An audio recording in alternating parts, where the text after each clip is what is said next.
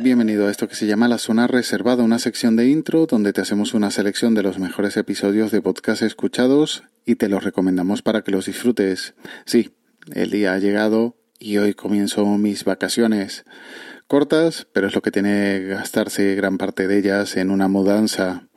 Serán cortas y la climatología parece que será adversa porque estos próximos 10 días promete que lloverá de lo lindo. Pero aún así, Trataremos de disfrutarlas descansando y desconectando. No del todo porque el próximo jueves volveremos a pasar por aquí si no surge ningún inconveniente para traerte recomendaciones como el episodio 2, Mujeres e Podcasting, Podcasting en Mujeres de Oiches.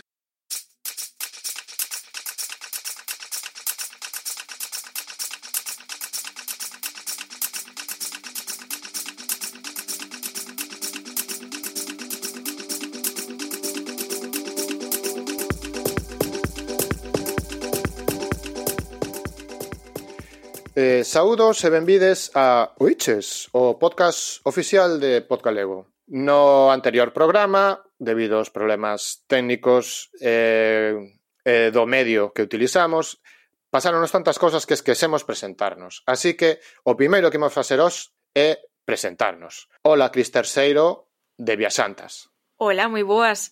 Benvidos todos a este Oiches, a ver se nos sae mellor eh, deixando a un lado eses espazos non de, do Twitter. Eh, hoxe imos falar de mulleres e podcasting e de podcasting e mulleres. Pues es el descubrimiento de esta semana. Ya en algún episodio anterior te había recomendado algún falangullo descubierto en el directorio de Podgalego, pues se han lanzado a publicar su propio falangullo oficial a modo de, de metapodcast, de la mano o de la voz de Chris Terceiro y nuestro decano falangulleiro de nuevo en activo, Ushio.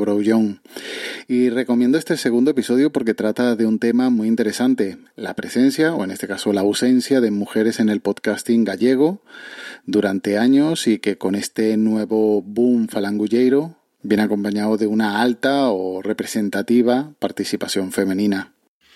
Eh, por que credes Agora está está mudando a cousa porque, bueno, neste boom que hubo agora de podcasting non hai a diferencia que había antes de tantos homes por tan poucas mulleres, pero por que credes que durante estes anos houbo menos mulleres no podcasting en galego? Porque, bueno, digo en galego porque eh, sen ser en galego, aínda que había diferencias, non hai as mesmas diferencias o mellor que, que houve aquí. Por que credes que, que foi?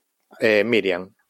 Pois mira, eu aquí teño unha opinión moi persoal que, de feito, que ben que fagas esta pregunta porque interésame ver o que din as compañeiras despois.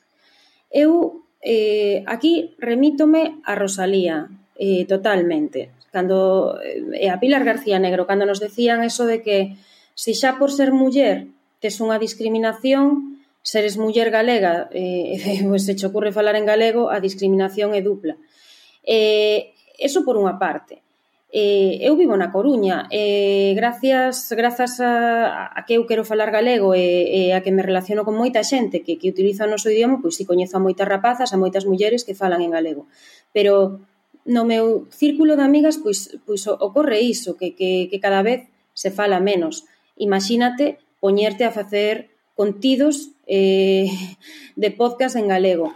Como siempre, los links están en las notas del audio y ya nos emplazamos hasta la próxima semana en esta zona reservada de intro. Disfruta el verano, pero cuídate. Un saludo.